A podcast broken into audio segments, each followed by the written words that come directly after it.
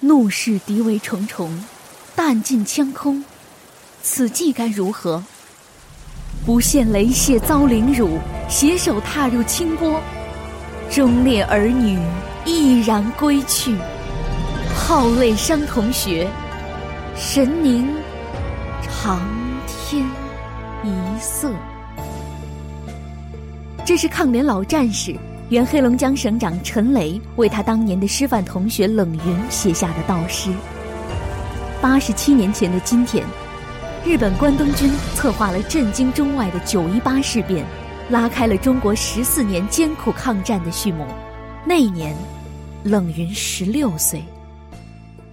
央广的听众朋友们，大家晚上好，我是凡科，今天要和大家分享的是冷云的故事。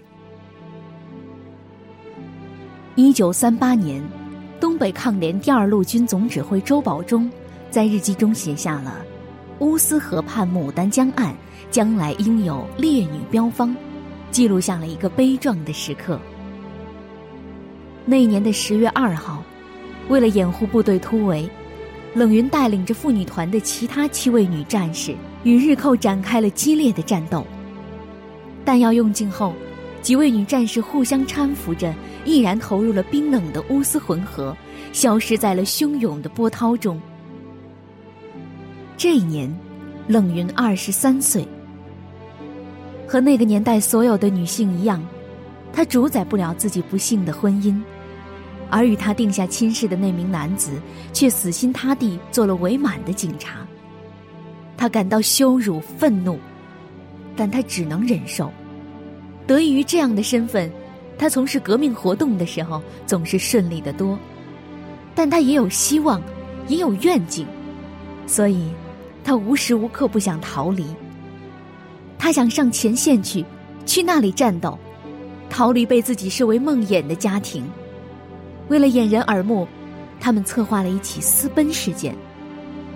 就这样，冷云和同校的男教师吉乃臣一起汇入了抗联的洪流中。这一事件让冷云逃离了，冷云的家人却沦陷了。在报纸的渲染下，本就不光彩的私奔事件让他的家人在当地备受屈辱。冷云的母亲哭瞎了双眼。直到一九五二年电影《中华儿女》上映，家人才知道当初出走的女儿是个英雄。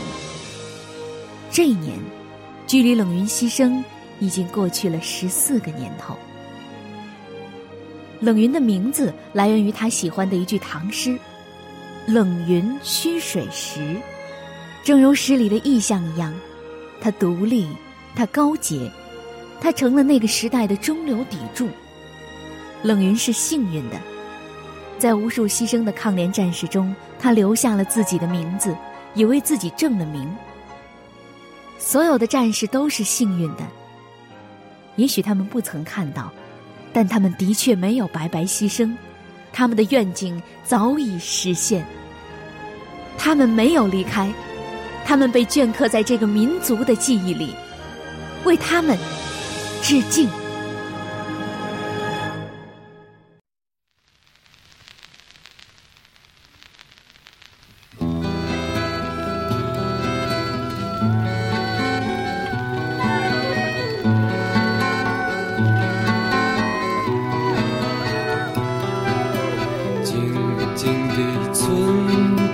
飘着白的雪，阴霾的天空下，各自飞翔。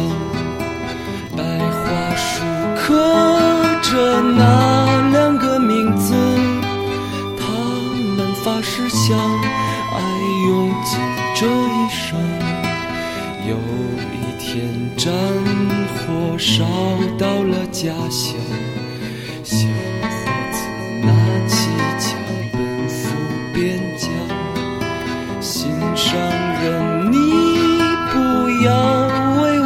心等着我回来在那片白桦林，天空依然阴霾，依然有鸽子在飞翔。谁来证明那些没有墓碑的爱情和生命？雪依然在下，那村庄依然安详。年轻的人们消失在白桦林，噩耗声传来，在那个午后，心上人战死在远方沙场。他默默来到那片白桦林，望眼欲穿的每天守在那里。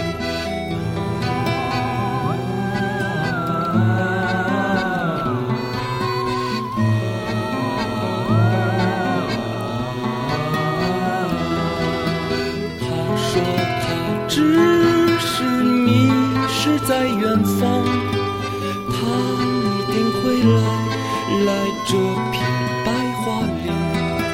天空依然阴霾，依然有鸽子在飞翔。谁来证明那些没有墓碑的爱情和生命？雪依然在下，那村庄依然安详。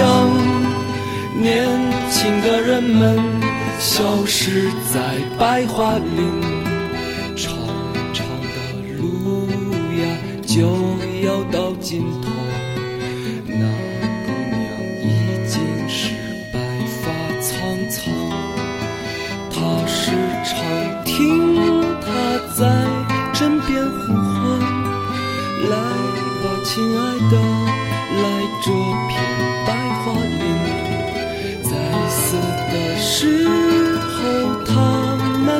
说：“我来了，等着我，在那